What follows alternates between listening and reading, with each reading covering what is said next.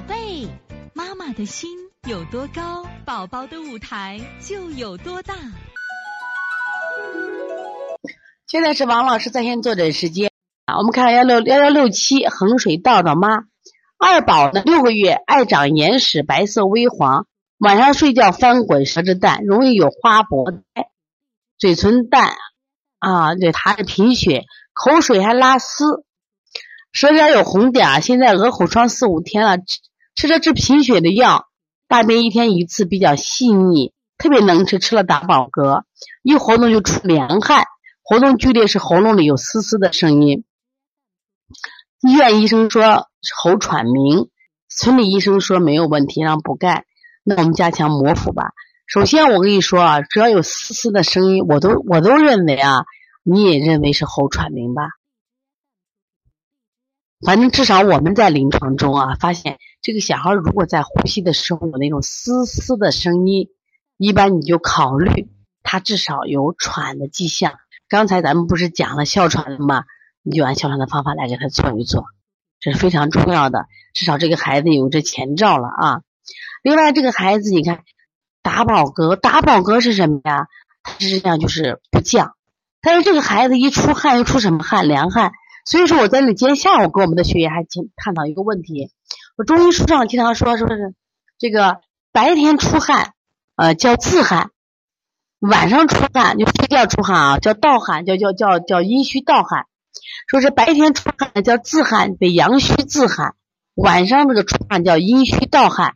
那我说这个汗呢，我说这种结论呀，至少不全面，不能说它是错，至少不全面。为什么？如果是阳虚自汗的话，或者一动出汗，他出凉汗，我们就认为是阳虚。如果这个小孩出热汗，你不能这样认为。这个小孩虽然一动也出汗，他出的是热汗，他体内有热啊。什么叫汗呀？阳加于阴谓之汗呀。有水有温能出汗的呀。那这小孩他出的是热汗，所以阳盛啊，你怎么能说是阳虚呢？还有呢，有的小孩晚上虽然睡觉出汗。他有的是阴虚出热汗，有的小孩出的是凉汗呀。那么我夜间阳虚也能出汗，阳瘀也能出汗。这个当然我在王老师一话二里一里我都讲过很多遍了，希望大家一定好好看的。如果没有买的，我也建议你买。为什么？其实王老师一话一和王老师一话二，包括我们年底将出的王老师一话三，都是一样的。什么意思呢？我们都是把我们临床中我们亲眼看到的，不是光从书上看到的。亲眼我们摸到了孩子的情况，我们发现了。刚才我们讲秋思经，头是热汗，身上是凉汗，知道吧？所以说，希望大家干什么呀？一定要这个，呃，要通过临床才能得真知。那么这个孩子，大家看了，这活动就出凉汗。其实我刚开始看，吃了就打饱嗝，我说那可以用降逆的逆运八卦。但这个孩子出凉汗的话，哦，你们觉得是用逆运八卦会好一点呢，还是用这个顺运八卦会好呢？你们来说一下。其实两个呢都能调气，都能调气。逆运八卦气是往上调的，那么逆呃顺运八卦气是往上调了，逆运八卦气是气是往下降的，知道吧？它都能把气调顺，只是一个寒一个热，对不对？那么我一看到一活动出凉汗，那我就会用什么呀？顺运八卦。你看，我再一次讲了一下顺运八卦和逆运八卦怎么使用，大家听明白了吗？对呀，所以你看他也是喘。刚才虽然我在课堂上我讲了个逆运八卦，但是我还专门讲了你判断他是寒重还是什么呀？热重。那这个小孩出凉汗，我就认为他脾阳就不生。你说肝水脾生呀，肝气不生啊，什么不生？脾不生嘛？脾为什么不生？脾虚，脾阳虚啊。所以说，如果我们用顺运八卦，把脾阳虚、脾气上升，肝气是不是就调达了？明白了没？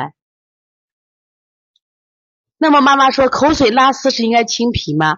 但是给你讲了嘛，这个小孩你要判断，他上面虽然拉丝，他底下呢是不是又是虚寒的？如果是像这种心肾不交的情况下，我们调什么？调寒不调热，听懂了没？如果你这孩子上面热啊翻滚，底下是凉，我们调寒不调热，为什么？他本身就不热，他那微微一点虚火。你不能给他清掉，你干什么呀？让他往下走，让他去温暖寒凉的肾水，让水得到气化，最后干什么呀？濡养全身。听懂了吗？所以从现在开始学习小儿推拿，从现在开始学习正确的育儿理念，一点都不晚。